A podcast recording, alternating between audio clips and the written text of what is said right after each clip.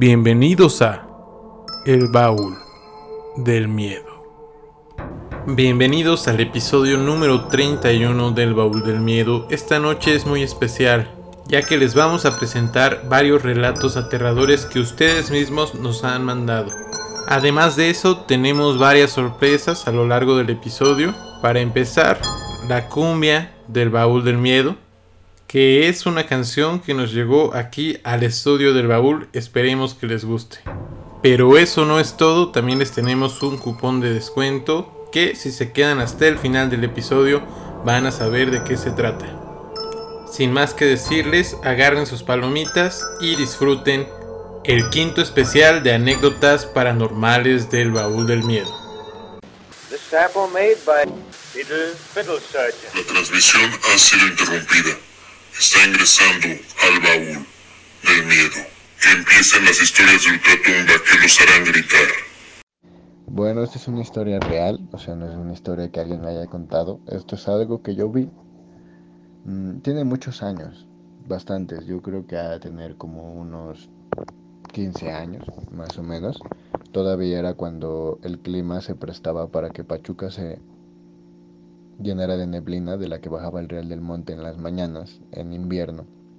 Entonces, pues ahí estaba yo con mi papá, íbamos en su camioneta, íbamos subiendo por la antigua carretera del Real pero pues todavía era una de esas neblinas, así que pues apenas si veías para adelante. Íbamos pasando el monumento de Clifford, que es un monumento emblemático de esa carretera, que pues ahora ya no se conoce, pero pues ahí está, para que cualquiera que pueda o cualquiera que quiera ir a verlo, pues este puede ir a verlo, está ahí, se llama Clifford.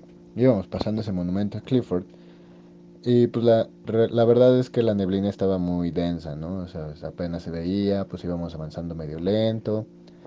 Y a lo lejos veo como una persona iba caminando en la carretera. O sea, todo el que ha pasado por esa carretera sabe que no hay ningún lado donde se pueda caminar.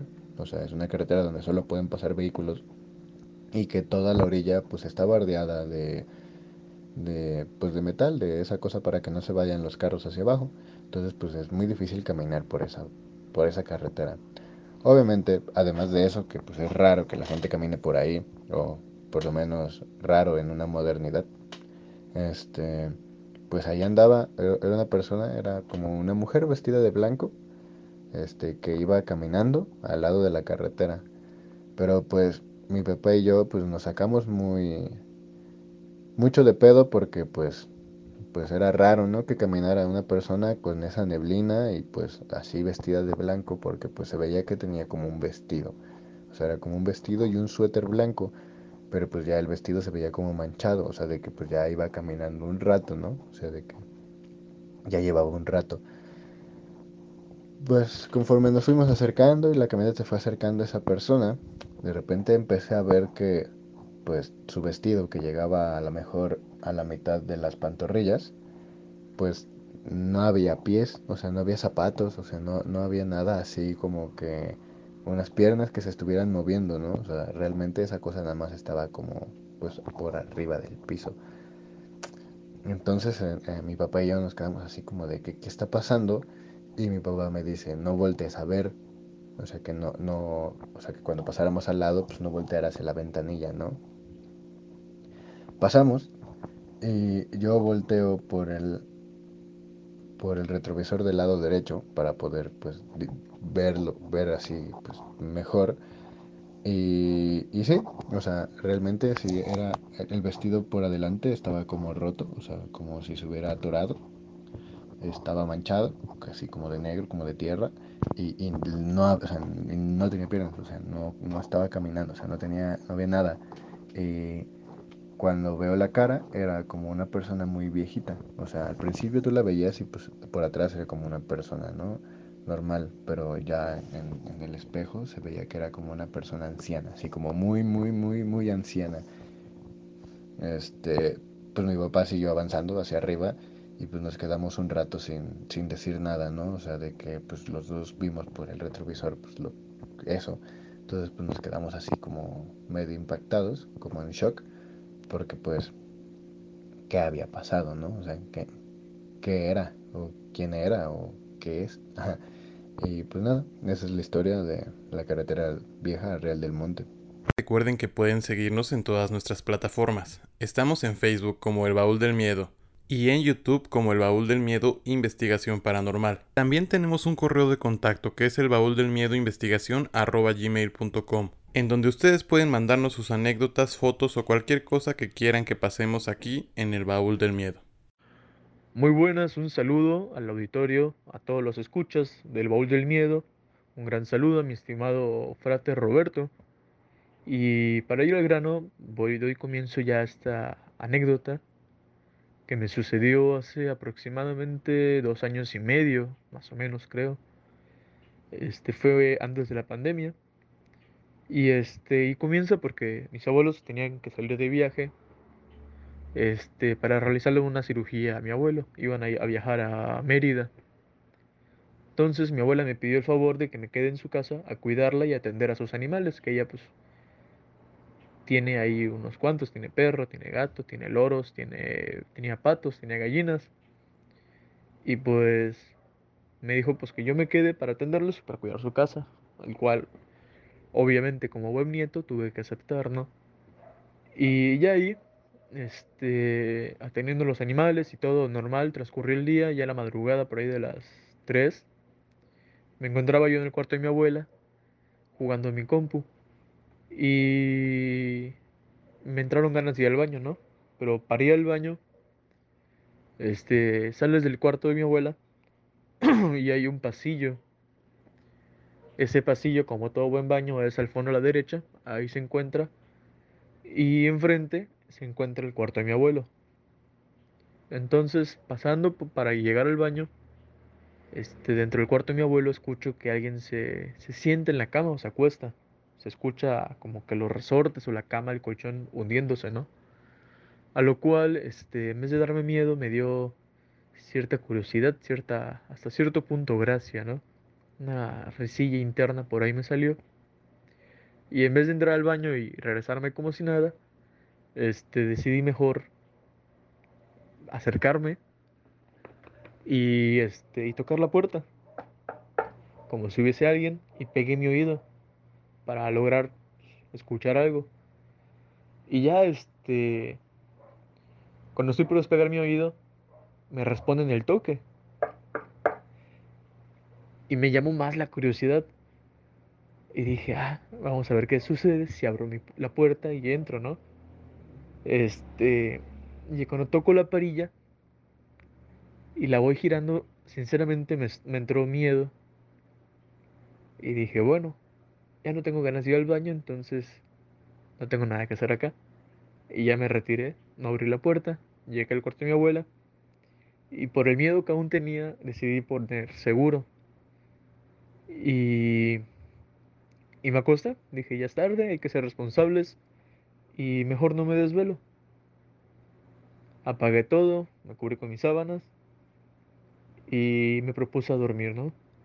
Ya pasando unos 20 minutos, no, sé bien cuánto tiempo, escucho la perilla del cuarto que se mueve despacio, algo muy discreto.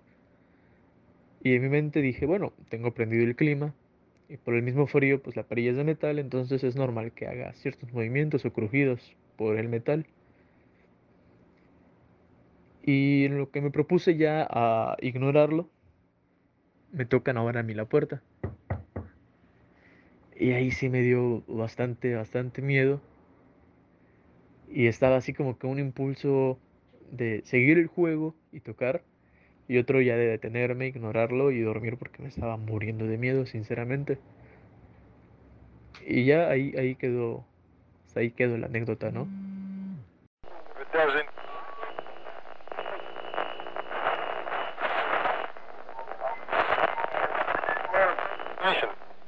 Bueno, ahí te va. Eran como las 8 de la noche o 9, más o menos. Y estaba platicando por audio video con un amigo, Carlos de Bacalar. Y este, estábamos platicando. Y pues yo siempre tengo prendidas lámparas en mi, en mi cuarto. Ahora tengo dos por, ese, por lo que pasó ese día. Pero no me dio miedo. Más bien me sorprendió porque nadie me había dicho que, que había habido, bueno, luces brillantes, plateadas, sí he visto. Y tú también. Bueno, pues me, me dice, eh, tu cuarto no está muy alumbrado, ¿verdad? No, le digo, no me gusta mucho la luz.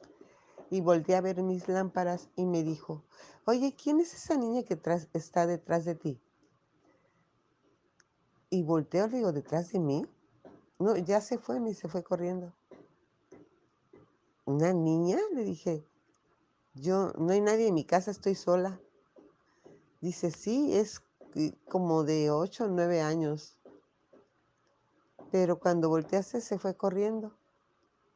No, le dije, estoy sola. Entonces abrí la puerta del cuarto, le enseñé, recorrí la casa, se la enseñé y, y realmente vio que yo estaba sola porque todo estaba apagado. Y me dice, olvídalo, olvídalo. Digo, no, no me dio miedo, le dije. ¿Y cómo era la niña? Pues era una niña bonita. Estuvo un ratito detrás de ti, bastante ratito. Era rubia y traía un, vestido azul pastel. ¿En serio? Le dije. No, no hay nadie aquí y, y, no se sintió frío ni nada de eso, pero me, no sé, no me dio miedo Lázaro, pero nadie había visto a alguien aquí en mi casa, nadie. No sé si tú has visto algo, porque yo no veo, yo puedo sentir, percibir que algo hay, pero, pero no lo veo. Pero nunca es nada malo.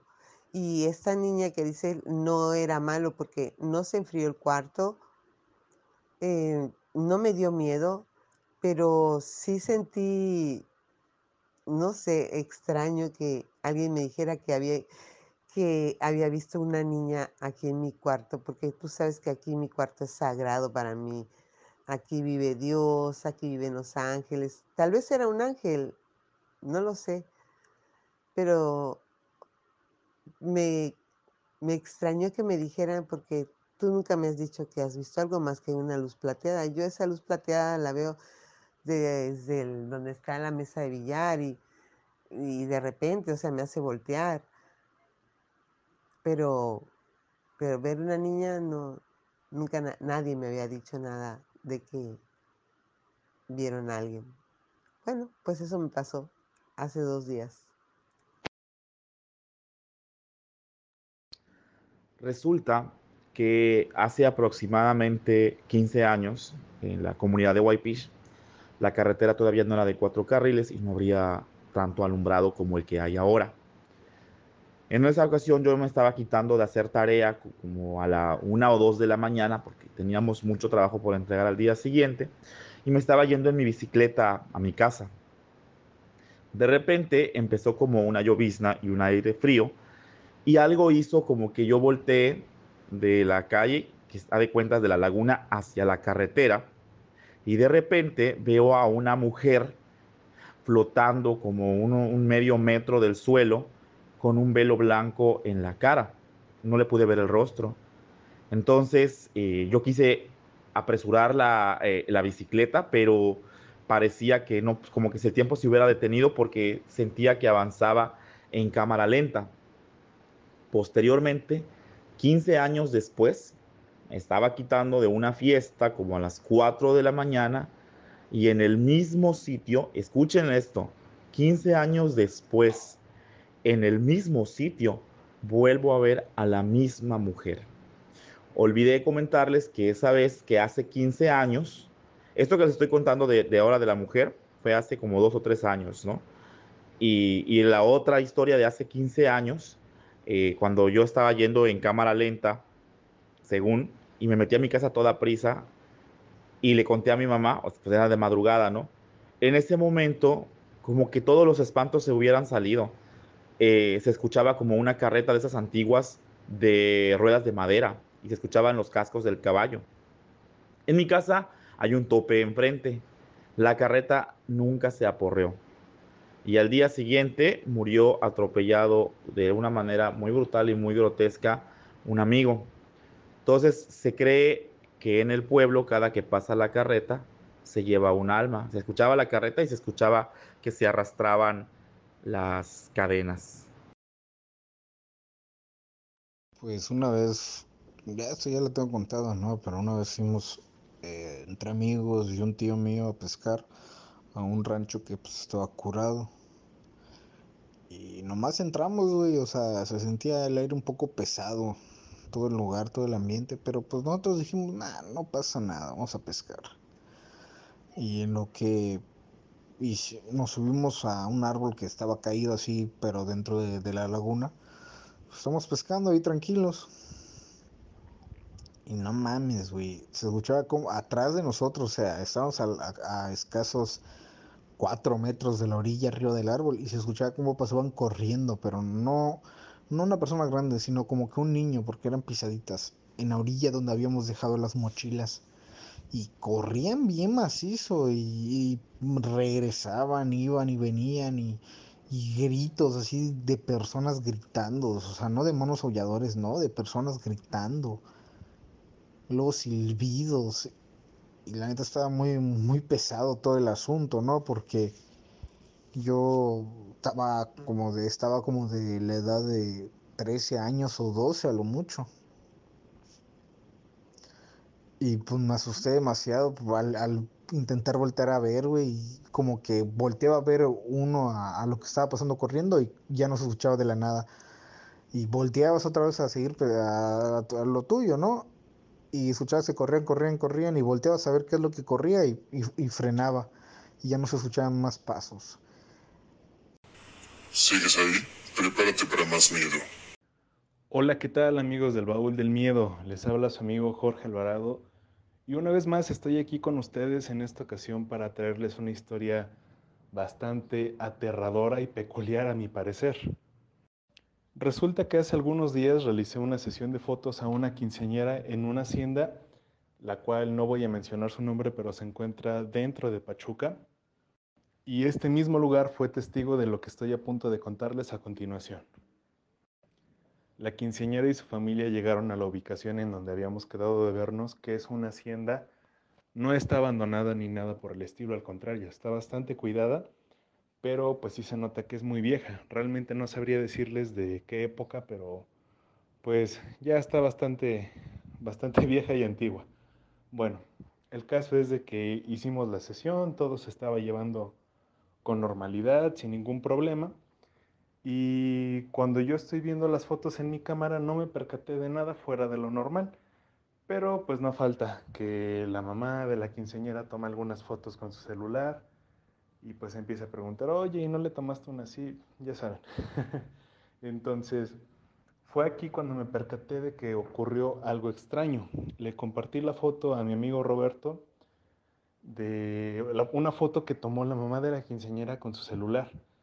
Y se ve, está la quinceañera y se ve al fondo como si hubiera otra mujer ahí parada y tiene un vestido como pues como de otra época, no se ve como un vestido actual, se ve como muy viejo, incluso su piel se ve como gris, verdosa, no sé, se ve muy extraña. De hecho me preguntaba mi amigo Roberto que si no era una estatua que estuviera en el lugar, pero le digo que no.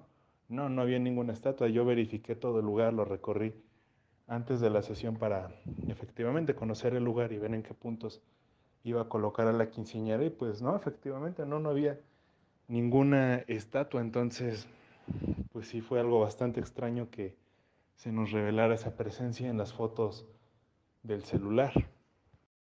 Le compartí la foto a Roberto por WhatsApp por si la quiere publicar en la página de Facebook del Baúl del Miedo. Obviamente recortar la quinceañera pues para proteger su identidad. No, pues sí, no, no me gustaría que se viera su rostro. Entonces, pues si la llegan a ver en Facebook únicamente verán la parte en donde se muestra pues este espectro, esta figura que estaba ahí presente.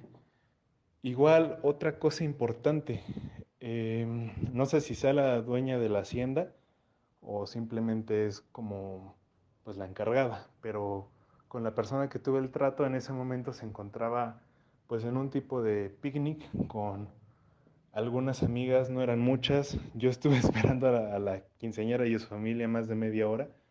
Entonces pues pude observarlas bien, cómo venían vestidas y efectivamente no venía nadie vestida con esa ropa como la de la mujer que sale en la foto. Todas venían con ropa pues, ¿cómo le podemos llamar? Pues actual, ¿no? Contemporánea. y pues la mujer que se ve en las fotos se ve pues con ropa prácticamente de otro siglo. Y pues hasta aquí mi reporte amigos, espero que puedan darse la tarea de ver la foto y pues se los dejo a su consideración. ¿Ustedes qué opinan de qué se trató? Mm, pues yo no, no sé qué explicación darles, yo no encuentro ninguna explicación fuera de lo paranormal, así que pues cuéntenos qué opinan, qué les parece. Recuerden que pueden seguirnos en todas nuestras plataformas. Estamos en Facebook como El Baúl del Miedo y en YouTube como El Baúl del Miedo Investigación Paranormal. También tenemos un correo de contacto que es el baúl del miedo investigación gmail.com en donde ustedes pueden mandarnos sus anécdotas, fotos o cualquier cosa que quieran que pasemos aquí en el Baúl del Miedo. Mira, Frater, te cuento. Esto pasó hace cuatro años, casi exactamente. Eh, yo estaba en el estacionamiento de, del club al que voy. Entonces, pues es un estacionamiento no tan grande y nada más tiene una entrada y una salida, es la misma. Entonces yo estaba bajando mis cosas de la cajuela y en eso entró un señor no tan grande, yo le calculo unos 50, 60 años, eh, con pantalón de vestir y camisa así normal como si hubiera salido de trabajar, ¿no? Entonces el señor se acerca conmigo y, me dijo que si no, no le daba chance de entrar al club para, para ir al baño. Entonces eh, dije que sí, que no había problema, que por la entrada ahí este donde estaba uno de los guardias, que ahí estaba luego luego el baño, que le diera chance de, entrar al baño rápido y ya se iba. Y me dijo que estaba bien, que muchas gracias. Entonces yo seguí sacando mis cosas y estaba a unos metros de la, de la entrada.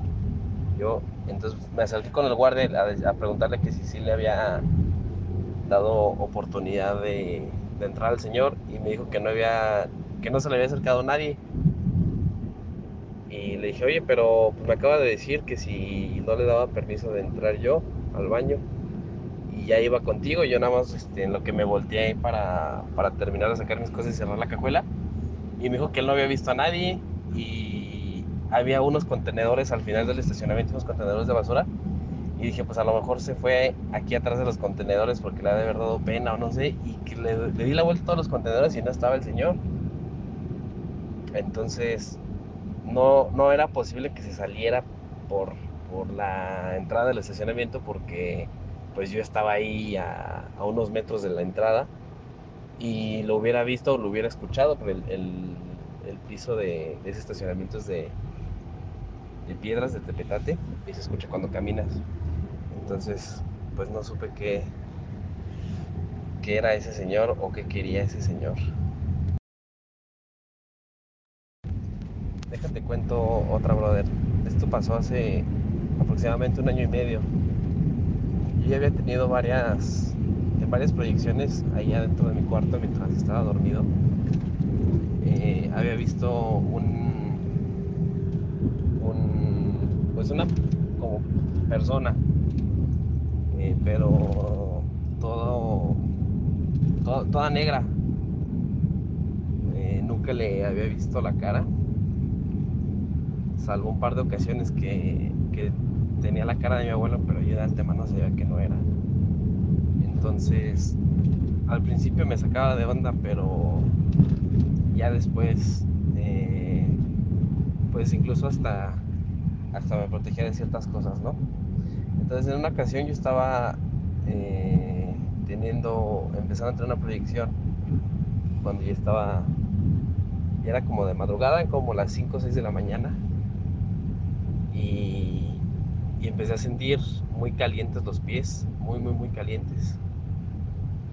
Y, y en eso, de, de mi pie derecho, yo estaba boca arriba, se me sentí como una, una serpiente me estaba recorriendo el cuerpo. Yo, yo, pues sí me saqué de onda, ¿no? Pero la serpiente estaba muy fría. Yo tenía los pies muy calientes y la serpiente me, me recorría y estaba muy fría. Entonces la cabeza de esa serpiente se convirtió en una mano y me, y me tomó del cuello. Entonces, este, empecé a escuchar una risa literal como de, de bruja de película. Y este, y sentí como me estaban lamiendo la, la mejilla.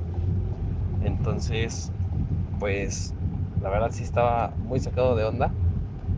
Pero, pues empecé a, a conjurar ahí un par de cosas y, y se desvaneció en cuestión de 3, 4 segundos. Y ya cuando me desperté la, la persiana de mi cuarto pues estaba levantada. Yo siempre la dejo hacia abajo, completamente tapada y estaba como a la mitad. Hola, ¿cómo están? ¿Qué tal amigos del Bowl del Miedo? Mi nombre es Manuel y pues el día de hoy voy a compartirles eh, algunas vivencias, experiencias, cosas que me ha tocado ver y vivir en, en cuestión de todo este tema paranormal. Eh, cabe resaltar que yo soy escéptico de esas cosas. Me atrae mucho el tema, la verdad me atrae. Me gusta escuchar historias desde que era niño, ¿no? Imaginarme y siempre quise como ver algo así, ¿no? Eh, para comprobar, o sea, yo necesitaba respuestas, necesitaba ver las cosas. Me gusta escucharlas, me gusta enterarme de lo que sucede a la gente. Pero pues siempre fui como muy escéptico, ¿no? Y pues todavía me considero así. Ah, sin embargo, a raíz de las cosas que les voy a contar, pues sí cambió un poco mi forma de ver las cosas, la verdad. Eh, ahora ya no sé qué creer. Pero bueno, eh, todo empezó hace como aproximadamente seis años. Eh, yo llegué a, bueno, hace seis años, yo llegué a la ciudad de Pachuca, a la edad de 15 años, llegué ahí pues a estudiar la prepa. Eh, pues fue una época de cambios para mí porque pues empecé a vivir solo y cuando digo solo me refiero a solo porque pues llegué a rentar allá en Pachuca eh, gracias a un amigo conseguí una casa que renté para mí eh, la casa es de una de sus bueno de su abuelita y pues bueno fue que yo llegué a esa casa y pues sí tuve que irme acostumbrando poco a poco no al hecho de dejar mi casa de, de hacerme responsable de pues de mí no técnicamente a la edad de 15 años. Y pues sí, me costó un poco irme acostumbrando, pero pues lo fui haciendo. También eh, algunas ocasiones, así como intermitentemente, llegaba a ver mi abuela a la casa y se quedaba conmigo dos días o tres días a lo mucho y se iba. Eh, no era cada semana, pero pues sí, era como esporádico, ¿no? Entonces pues de vez en cuando tenía compañía. Aunque pues bueno, a veces pareciera que todo el tiempo estuve acompañado. y ahorita les voy a contar por qué. Eh, empezaron a sucederme cosas. Las primeras veces ya trataba como de encontrarles una explicación, ¿no? Algo, tratar de, de decir, no, es que esto es por esto, ¿no? Pero pues a veces llega un punto en el que ya no te explica las cosas. Yo recuerdo que la primera cosa así que me llamó la atención fue una vez que yo llegué un fin de semana allí a la casa y se me había olvidado pagar la luz. Perdí el recibo y la verdad es que se me fue la onda, no pagué la luz y llegué y me la habían cortado. Tenía ahí una notificación de que me habían cortado el servicio de electricidad por falta de pago. Entonces pues fui a pagar la reconexión, pero pues tardaban creo que tres días hábiles en reconectarme, entonces no fue inmediato, ¿no? Pero, para mi mala suerte, justo esa semana tenía entregas de, de proyectos en mi preparatoria. Teníamos la famosa eh, Semana de la Cultura. Entonces, este, tenía que entregar un proyecto precisamente para química. Recuerdo que estábamos haciendo unos shampoos con mi equipo. Entonces yo era el encargado de hacer el etiquetado de los botes. Y pues bueno, pues ese día no tenía luz, entonces fui a comprar unas veladoras y me quedé en la casa. Y las puse en la mesa del comedor y pues me dediqué a trabajar, etiquetar los, los botecitos del shampoo para el día siguiente nada más llevarlos a la escuela y pues llenarlos, ¿no? Entonces, eh, la casa que yo renté era una casa pequeña de tres habitaciones. Eh, solamente ocupaba dos. Una habitación de la casa estaba ocupada por cosas de la señora. Y pues recuerdo esa vez que estaba etiquetando los, los botes y era, pues yo recuerdo que ya era más del medianoche porque pues como no tenía luz puse un radio de baterías y me recuerdo que eh, había escuchado ya la hora nacional, o sea, ya había terminado la hora nacional después de eso, entonces pues ya era más de la medianoche. Y yo estaba etiquetando los botes cuando de repente eh, pues sentí que había alguien dentro de la casa y escuché pasos. Pero pues yo dije, ah, los pasos vienen de la calle, ¿no? Y ya pues seguí como si nada. Y después volví a escuchar los pasos. Pero ya no fue como, digamos, un par de pasos, ya fueron más, pues más pies. y los escuché más cerca. Entonces en ese momento fue como, yo pensé, ¿no? Rayos. Eso no es en la calle, eso es aquí dentro de la casa. Y la verdad es que me espanté. Entonces dejé de etiquetar los botes, ya que si terminaba dije, no, este, vámonos, ¿no? Dejé los botes ahí y me encerré en mi cuarto y pues me pegué el radio de pilas en la oreja para no escuchar nada. Y pues bueno, esa fue la primera vez que me sucedió algo, ¿no? Digo, yo pensé que traté de buscar una explicación, ¿no? Y pues ya, no pasó más. Eh, después, este, no recuerdo cuánto tiempo fue de eso. Eh, ni recuerdo la fecha exacta, pero sí recuerdo muy bien que fue para un All Star de la NBA.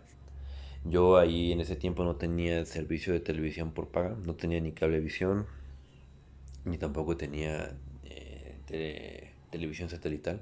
Solamente tenía la televisión eh, con la señal del aire cuando todavía existía. Entonces, este, esa vez iba a haber un evento deportivo, pero pues yo no lo podía ver porque no tenía cable y no lo encontré en internet. Entonces me esperé a que lo retransmitieran en televisión abierta. Y pues lo iban a retransmitir en la madrugada. Entonces yo recuerdo que puse mi alarma para, pues para esa hora. Y ese estaba dormido. Y entre dormido y despierto, ¿no? Porque sabía que tenía que despertar a, a ver el partido. Y entonces yo recuerdo claramente cómo estaba en la cama y escuché así claro cómo se cayeron los libros que tenía yo en mi escritorio. Eh, en eso se cayeron los libros se cayó una silla de plástico que estaba en el escritorio y se cerró una puerta de un cuarto. Eh, ahí donde yo tenía el escritorio, que era como un pequeño estudio, eh, a cada lado del escritorio había una puerta y pues detrás de cada puerta había un cuarto. Entonces, este, pues yo claramente escuché cómo se cayeron las cosas, se cayó la silla y cerraron la puerta, ¿no? Entonces en ese momento yo dije, alguien se metió a la casa porque dije ese ruido fue muy fuerte como para que lo haya causado a lo mejor una rata que se metió en la casa o un gato, no sé. Eh, que igual no, era muy probable que se metiera un animal de tamaño porque pues la casa estaba sellada cerrada por todos lados. Y pues igual no era muy probable que se hubiera metido alguien a la casa, pero pues no encontraba otra explicación. Me espanté, la verdad. Más que nada era esa incertidumbre de decir quién está en la casa. No me iba a parar a ver, pero pues como pude tomé valor, pues imagínense, tenía, en ese entonces ya tenía 16 años. Pero bueno, imagínense, me levanté y dije, pues alguien está en la casa. Entonces, pues me asomé hacia el estudio y sí, efectivamente vi los libros en el suelo, la silla pues igual volteada y una puerta de uno de los cuartos cerrada. Curiosamente era la puerta del cuarto que no ocupábamos, la puerta del cuarto donde estaban las cosas de la dueña de la casa. Entonces yo dije, no, pues quien sea que se haya metido y que haya tirado las cosas, está dentro de ese cuarto, ahí se metió. Y yo dije, ¿qué hago? ¿Qué hago? ¿Qué hago? Mm, dije, si abro, va a salir la persona, si no abro, ahí se va a quedar. Pues yo estaba muy, pues sí estaba espantado, ¿no? Entonces dije, puedo llamar a la policía. Pero pues de todas formas la persona ya sabe que estoy aquí, algo tengo que hacer. Entonces pues tomé valor, fui, a la cocina por un cuchillo de cocina, un cebollero y pues abrí la puerta, la pateé y me tiré para atrás, ¿no? Esperando que viniera lo que viniera. Pero pues no salió nada del cuarto. Todavía me esperé un ratito. unos minutos me metí al cuarto y no había nada dentro del cuarto. Esta vez sí me saqué mucho de onda, pero pues también traté de algún modo, pues no sé, justificarlo, encontrar alguna explicación. Pero pues yo seguía cayéndome las cosas, ¿no? Y después, pues, eh, empezaron a pasarme cosas como más X, ¿no? Yo recuerdo mucho que me levantaba muy temprano para ir a la escuela. Entonces no, todavía no traía coche, entonces viajaba en combi. Y yo salía a tomar la combi a las 6 de la mañana para llegar a la prepa a las seis y media. Ya tenía ese hábito de despertarme temprano. Me despertaba temprano, desayunaba, me bañaba y hacía tiempo para salir a tomar la combi. Entonces, eh, yo recuerdo que pues en ese inter de lo que hacía tiempo para salir a la calle a tomar mi transporte, pues yo me sentaba en el sillón de la sala a leer un libro, a ver lo que encontrara en la televisión, a escuchar noticias. Y pues yo recuerdo varias veces en las que ya estaba como dormitando, leyendo algún libro, haciendo tiempo, en los que ya estaba como dormitando y clarito sentía como iban y me jalaban el libro, ¿no? Es como que hay veces en las que te empiezas a quedar dormido y como que te da un sobresalto y brincas o sientes que te vas a caer. Así sentía, pero me, me arrebataban el libro y lo tiraban al piso. Me pasó como tres veces y pues era como de que me pasaba, me despertaba y veía el reloj y era ching, ya es bien tarde, ¿no? Y ya salía corriendo a la escuela. Eso me pasó tres veces. Y igual yo dije, yo buscaba explicación, dije, no, pues me estaba quedando dormido, es como esas reacciones normales del cuerpo, ¿no? Va. Y después, eh, pues yo nunca dije nada, ¿no? Ni comenté nada a mis papás porque, pues, o sea, yo dije, esto no es nada, ¿no? Una explicación y pues además, ¿cómo me voy a ver diciéndole estas cosas a mis papás?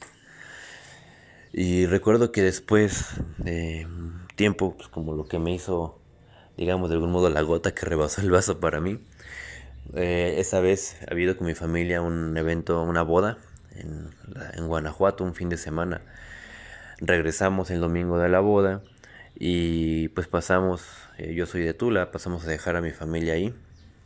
Y mi papá me vino a dejar, me fue a dejar hasta Pachuca, aquella vez para yo presentarme a la prepa el lunes. Entonces mi papá me fue a llevar en la noche, se quedó a dormir conmigo en la casa y se iba a regresar el día temprano. El lunes temprano se iba a regresar pues a mi casa, ¿no? Con mi familia, yo me iba a quedar solo en Pachuca otra vez.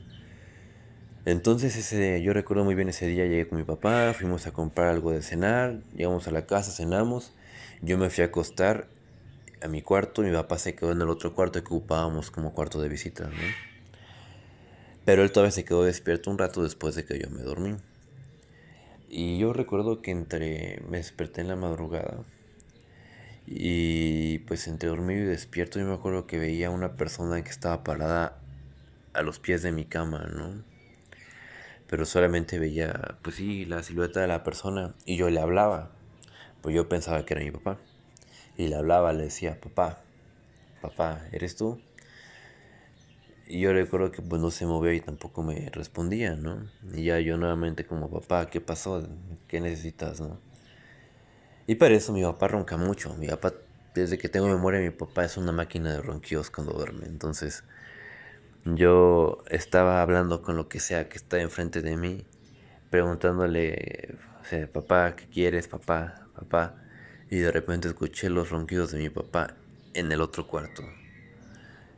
Y, y pensé, ese no es mi papá. Y en ese momento yo desperté y claramente vi como la, la, la silueta que está enfrente de mí se movió. Y ya después de ahí no recuerdo mucho, es estaba como entre dormido y despierto. Como que hay veces en las que dicen que se te subió el muerto. Que también todo eso tiene una explicación fisiológica y completamente normal, ¿no? Es una reacción normal del cuerpo. Y pues nosotros le decimos que se nos subió el muerto, pues hoy es cosa diferente, no hay supersticiones de la gente. Pero pues ese día se me subió el muerto. Yo estaba acostado y claramente sentí como alguien se sentó en la orilla de la cama yo no podía, no sé, era muy raro, no podía moverme. Yo me volteé, no quería hacer, yo tenía miedo de voltear a ver qué era lo que estaba al lado de mí. Yo solamente volteé hacia la pared y recuerdo cómo me empecé a mover. O, sea, se centraron en la cama, me empezaron a empujar hacia el lado de la pared y sentí cómo se hundió toda la cama, como si hubiera acostado una persona. O sea, no se me subió, no me, no me, o sea, sí, no sentí que me agredieran, pero sí sentí que se acostaron en mi cama. Y yo tenía miedo de voltear al otro lado, solo me quedé viendo hacia la pared y se lo voy a decir en serio, empecé a rezar. y me quedé dormido, ya no recuerdo nada hasta el otro día, ¿no? Desperté nada más así, en la mañana para irme a la escuela. Y ya después de eso fue que yo decidí contarle a mis papás. Entonces yo decidí decirle a mis papás. Dije, ya. Entonces fui y les conté. Eh, y también les expliqué lo que no quería decirles en un principio, porque pues qué iban a decir, que, que pues sea todo eso, ¿no? Como que no lo, pues no sé, yo no les daba crédito, ¿no? Entonces por eso fue que no les había contado. Y mi papá también es muy escéptico para esas cosas. Pero mi mamá no. Entonces eh, mi mamá le contó un poco a mi abuelita sobre lo que había pasado. Y como mi abuelita también de repente se quedaba en la casa, pues también se, se asustó. Entonces, eh, pues ella me llevó, yo soy de un pueblo y pues hay muchas historias aquí en el pueblo, ¿no? Como en todos los pueblos de México. Entonces mi abuela me dijo que me iba a llevar con una persona que la gente decía que era bruja, ¿no? Y yo no quise ir, me estuve insistiendo mucho tiempo para que fuera, hasta que finalmente terminé cediendo pues porque se trataba de mi abuelita, ¿no? Dije, bueno, ya mi abuelita, si eso la hace sentir más tranquila, voy a ir. Y pues en contra de mi voluntad fui con la persona. Yo pues siempre he visto ese tipo de cosas como charlatanes, ¿no? Que juegan con las personas, abusan de su confianza. Pero pues bueno, de algún modo llegué ahí. Recuerdo que llegué y era una casa y me llegaron una parte de atrás que eran como corrales. Y eh, pues era como un cuartito construido con puros blocks. Ni siquiera tenía cemento, estaban los blocks encimados unos sobre otros. Lo que como, no sé, comúnmente acá conocemos como jacal. Había unos espejos, había imágenes de santos, otras imágenes que no recuerdo qué eran. O sea, más bien no, no supe qué eran. Y recuerdo que allí en medio había una persona, una señora ya de avanzada edad, sentada. Eh, sin hablar. Y al lado de ella había una persona, no sé quién sería, pero era como... Yo lo, la vi como, digamos, su intérprete. Porque esa persona me iba guiando, me iba diciendo qué era lo que yo tenía que responder. Entonces, pues bueno, ya llegué. La... Le voy a decir la anciana. La anciana me, me saludó, se acercó a mí, me tomó de las manos, me dijo muchas cosas como que ella sabía que iba, porque estaba con ella, que, sabía que yo no creía, pero que tenía que creer para que funcionara. Eh, pues cosas que yo supuse, a esto se lo dicen a todo mundo, ¿no? Entonces me dijo, pues vamos a empezar, dime, ¿con quién quieres hablar? ¿Con el hermano o con la envoltura? Y para esto, pues yo no sabía a qué se refería, ¿no? Entonces la persona que estaba al lado de ella, digamos, la intérprete, le voy a llamar, me dijo, pues tú respóndele, ¿con quién quieres hablar? ¿Con el hermano o con la envoltura? Y yo le dije, ¿a qué se refiere? Ella me dijo, tú, tú dile algo, ¿no? Lo que tú sientas, contéstale. Entonces a mí se me ocurre decir, con el hermano. Y para eso la persona, la anciana, empezó a entrar en una especie de trance, así como se ve en las películas un poco.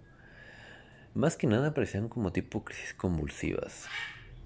Pero después volvió en sí. O sea, yo en ese momento como que no me espanté, sino que me daba un poco de risa, ¿no? Precisamente porque decía, ¿por qué la gente hace esto, no? ¿Por qué juegan con las personas? O sea, ¿de verdad cree que le voy a creer? Pero pues bueno, yo tenía esa mentalidad. La persona esta empezó a entrar en trance, digámoslo así, regresó en sí, pero empezó a hablar como un hombre. Y gesticulaba y su personalidad y todo eran muy diferentes a las de la persona que me recibió cuando yo llegué. Me empezó a hablar, me se presentó conmigo, me dijo que era el hermano, no recuerdo su nombre. Me dijo que él era el espíritu que trabajaba con esa persona, ¿no? Que habían hecho una especie de acuerdo.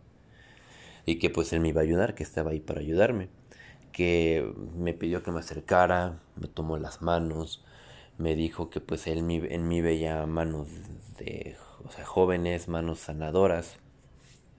No sé si lo dijo por el hecho de que mi papá es médico y porque yo quería estudiar medicina, pero pues eso me lo dijo. Y pues ya me empezó a decir que ya sabía por qué estaba ahí, me empezó a contar las cosas que yo le había contado a mis papás. Entonces hasta ahí yo dije, ah, mis papás fueron a... Esto es cosa de mis papás, ellos pues vinieron a decirle a la señora como de qué trataba el asunto y pues la señora de ahí se agarró para decirme las cosas, ¿no? Entonces pues me dijo después, bueno yo seguía escéptico, ¿no? Entonces fueron, fue muy enfático después, digamos, el espíritu, el que me estaba hablando, en decirme que tenía que creer. Y entonces me dijo, yo sé por qué estás aquí, estás aquí porque has visto cosas, escuchado esto, visto esto otro, te has sentido así, asá. Y pues fue que le dije, pues sí, precisamente, ¿no? Pues por eso vengo. Entonces, ¿qué me vas a hacer tú? ¿Cómo me vas a ayudar?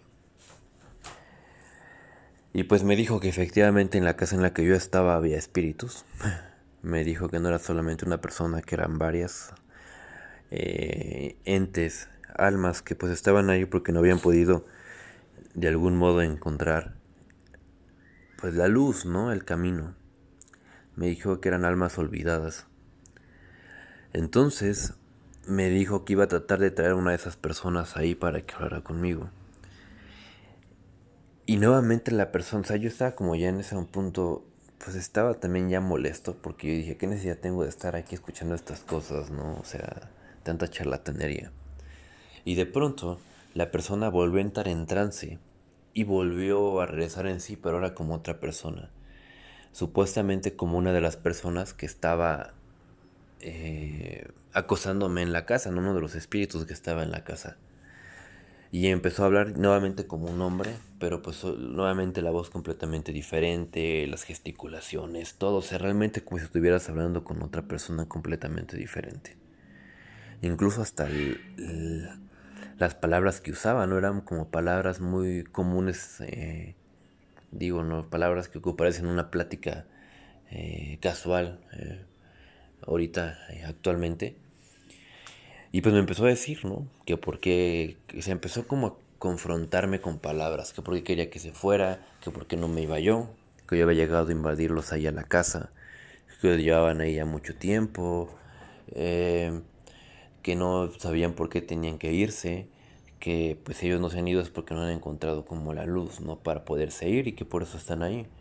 Me contó un poco de su historia, me dijo que pues ellos eran eh, herreros que tenían un taller de herrería y que pues ellos seguían en su taller. Y en ese momento me vino a la cabeza que sí, o sea, real, no, no puedo decir que diario, pero quizás sí dos días por semana, tres días por semana se escuchaban en la madrugada ruidos eh, así como si fuera en la casa de al lado, ¿no? De un taller, o sea, ruidos de, pues sí, como si estuvieran pegando láminas, martillando, cortando. Y pues yo no le daba mucha importancia porque dije, debe ser algún vecino que se pone a, pues, arreglar cosas, ¿no? Aunque sí, la hora pues era un poco inusual, ¿no? Pues en la madrugada. Entonces en ese momento fue como que me cuadró eso, ¿no? Y curiosamente también las casas que estaban al lado de la casa que yo rentaba estaban deshabitadas. No había nadie en esas casas. Entonces como que ahí me empezó a cuadrar eso, ¿no? Pero yo seguía sin creer. Entonces después eh, el espíritu este me empezó a decir, ¿no? Que pues por qué me... Me... me quería yo que se fueran, que pues ellos nunca habían hecho ningún daño. Me dijeron al contrario, pues hemos estado cuidándote, viendo por ti. A nosotros nos es más fácil hacerte daño que pues tratar de convivir contigo, ¿no? Que es lo que hemos estado haciendo. Y me dijo las cosas que yo le había comentado a mis papás, entonces por, por eso que dije, nada, pues es lo mismo, ¿no? Lo están sacando de lo que mis papás le vinieron a decir. Pero pues no, después empezó a decirme cosas que solamente yo sabía que habían pasado en esa casa. Cosas con mis amigos, fue las épocas en las que yo empezaba a tomar, a fumar. Y pues eso no se lo había comentado a mis papás. Y eso me lo dijeron ahí, ¿no? Y fueron tantas otras cosas que, que me comentaron, o sea, que me dijeron que yo no le había comentado a nadie, que en ese momento dije, ¿qué onda, no? O sea, a ver, espérenme tantito, ¿cómo es que sabes eso, no? Y me dijo, pues es que yo te vi, todo el tiempo estuve ahí contigo. Y en ese momento pues sí me quedé frío porque pues sí fueron cosas tan específicas eh, de hecho también me dijo que pues no solamente ahí, me, dije, me dijo también te he seguido otras partes, porque me causaste curiosidad, me dijo el espíritu. Y me recordó precisamente en meses pasados al, cuando acudía, pues digamos, con la bruja esta. Me recordó un acontecimiento que tuve con mis amigos en el que pues casi me accidento con el coche. No nos pasó nada, pero me lo dijo. O sea, literalmente me dijo lo que pasó ese día y no, yo no le conté eso a nadie, nadie sabía sobre eso más que los amigos que iban conmigo en el coche y yo. Entonces ya fue donde pues sí empecé a creer, me cambió todo en ese momento, la verdad, me sentía frío. No, no tenía miedo, pero pues sí sentía mucha incertidumbre, ¿no? Y pues la persona esta me dijo que pues si yo quería me iban a dejar, pero que pues tenía que ayudarlos a encontrar la luz, ¿no? Y bueno, pues para eso yo estaba ahí y también estaban mis papás, mi papá y mi mamá, pero ellos estaban sentados en una esquina del, pues del, del cuartito ese donde estábamos, ¿no? Y para eso, eh, pues el cuerpo, porque era el cuerpo nada más de la viejita, volteó hacia donde estaban mis papás y la persona esta que estaba poseyendo el cuerpo de la mujer señaló a mi mamá y le dijo, ¿y tú? No creas que no me acuerdo ni, ni creas que no nos dimos cuenta que fuiste a tirar agua bendita a la casa. Nosotros no somos demonios para que hagas eso, le dijo. Nosotros no somos demonios ni somos nada malo para que tú vayas a tirar agua bendita a la casa. Dijo, no crees que no te vi vieja flaca y esto y lo otro. Dijo mi mamá, ¿no? O sea, la atacó por haber ido a tirar agua bendita. Y mi mamá se quedó pálida, se puso fría en ese momento. Yo no sabía que mi mamá había ido a hacer eso. Ya hasta después que salimos de ahí, mi mamá nos dijo, es que yo sí fui a tirar agua bendita a la casa cuando Juan Manuel me contó las cosas. Yo no les comenté, mi mamá no me comentó ni a mí, ni a mi papá, ni a mi hermana, pues porque ella dijo, pues es que ellos no creen eso y se van a burlar de mí, ¿no? Entonces ella no nos comentó que había ido a tirar agua bendita. Eso fue solamente cosa de ella. Y en ese momento se lo dijeron y lo dijeron a todos. Entonces, pues sí nos sacó mucho de onda todos eso, ¿no? Entonces, pues ya, después la persona esta nos dijo que iba a... que ya se iban a ir de la casa si era lo que yo quería, que les había dado mucho gusto conocerme, que me cuidara, pues digamos que de algún modo u otro me dio consejos de vida me pidió que me acercara a él y que le diera un abrazo. Y eso hice, me... La ancianita se levantó, pues solamente su cuerpo, porque les digo que no sé, el espíritu sí, sí era de otra persona, sí se sentía de otra persona. Me acerqué a abrazarlo y cuando lo abracé les juro que sentí, no sé, un... No sé, calosfríos, no sé, fue una sensación que nunca había sentido como si me congelara. No sé, fue una sensación rara y pues no desagradable, pero sí inquietante, ¿no? Me preguntó mi nombre, se lo dije y me dijo que pues me agradeció, ¿no? Que pues finalmente gracias a mí iban a poder encontrar el camino, ¿no? La luz. Me pidió que rezara por ellos y me dio el nombre de las otras personas que estaban ahí con él. Me dijo el nombre de las personas eran cuatro hombres y tres mujeres. Entonces, este, eh, me despedí de él y pues nuevamente la persona entró en trance y volvió a ser otra vez el espíritu del principio, que, el espíritu que trabajaba con la señora. Me dijo que pues ya había hablado con ellos, que ya sabía, o sea, que ya había entendido qué era lo que querían, que pues sí, efectivamente no eran espíritus malos, que solamente eran energía que no había podido encontrar el camino, que no podía dejar la tierra, pero que pues ahora gracias a nosotros pues iban a encontrar el camino. Me dijo que pues él se iba a encargar de rezar por ellos, que yo nada más prendiera eh, unas veladoras ahí mismo en el lugar donde estábamos antes de irnos para pues para rezarles. Y después empezó a hablar muy rápido la persona, bueno, el espíritu este empezó a hablar muy rápido. No entendía realmente lo que decía, solamente alcancé a escuchar que repitió los nombres que nos había dado la otra persona, de las supuestas personas que estaban ahí. Y después me dijo que pues con eso era suficiente, que ya había rezado, que ahora solamente teníamos que prenderle las veladoras. Y pues sí, eso hicimos. Después eh, el espíritu se despidió de mí, me dijo que esperaba volverse a encontrar conmigo después. Y volví a, regresar en sí, la, la ancianita, ¿no? Nuevamente era ella Y pues ya me fui de ahí, me despedí y me fui con muchas más preguntas que respuestas. Fue una experiencia muy, pues no digamos fuerte, pero sí me hizo cambiar mucho la forma de ver las cosas, la verdad. Este, eh, pues sí, digamos que de algún modo marcó un tanto un antes y un después en mi forma de ver y de percibir la vida. No sé qué pasó en esa casa, no sé qué pasó después con estas personas, no sé qué habrá sido todo eso, pero algo sucedió. Estoy seguro que algo pasó y es algo que no es normal. Y pues bueno, eso, como les digo, después de eso volví a regresar a la casa. Yo nunca me cambié de esa casa. Eh, después de eso me cambié hasta por otras causas, ¿no? Fue hasta mucho tiempo después y eso porque encontré una casa mejor con mis amigos. Pero pues después de eso estuve todavía como un semestre en esa casa y les puedo jurar que nunca más volví a escuchar nada en esa casa, nunca más volví a sentir nada, e incluso los ruidos estos que escuchaba como del taller, ya nunca más los volví a escuchar. Entonces, pues les digo, son cosas que a lo mejor le pueden suceder a cualquiera, a lo mejor no, pero pues que cuando te suceden sí te dejan pensando muchas cosas. Y pues yo espero seguir encontrando respuestas, ¿no? Porque pues después de esa experiencia, tuve otros acercamientos igual, eh, digamos, paranormales, con energías que no podemos comprender o que no pertenecen a este plano. Y pues todo se ¿no? después de eso, ¿no?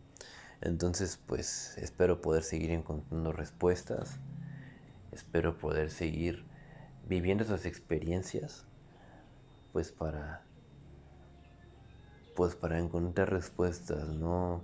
Y pues poder seguir creándome una idea y un concepto de lo que es la vida y nuestra propia existencia. Bueno amigos, pues espero no haberlos aburrido. Esta es una de las tantas cosas que me han pasado eh, respecto al tema de lo paranormal. Eh, pues quise compartirles esta historia porque pues más que nada fue como la primera, ¿no? Digamos que fue el primer acercamiento que tuve con todas estas experiencias fue el parteaguas, como que de ahí se desprendieron otras cosas. Y pues por eso fue que quise contarles esta historia, porque fue el primer acercamiento con el mundo paranormal. Hemos llegado a la conclusión de este episodio, pero antes de irnos con el estreno de la cumbia del baúl del miedo, les dejo un pequeño mensaje de nuestro amigo Jorge y él nos va a hablar acerca de los cupones que les comenté al principio del programa. Nos vemos en el siguiente episodio. Hola, ¿qué tal amigos del Baúl del Miedo? Los saluda su amigo Jorge, ustedes ya me conocen y en esta ocasión vengo a invitarlos al taller de Photoshop que estaremos impartiendo en Osmosis. En este taller aprenderás a utilizar Photoshop desde cero y por fin podrás emprender este proyecto que siempre has querido realizar. El costo del taller es de 800 pesos y ofrecemos un 10% de descuento a estudiantes más un 10% de descuento adicional para nuestros amigos del Baúl del Miedo. Para más información, escríbenos a través de nuestra página de Facebook osmosis.fotografía o a través de WhatsApp al 771 141 56 68.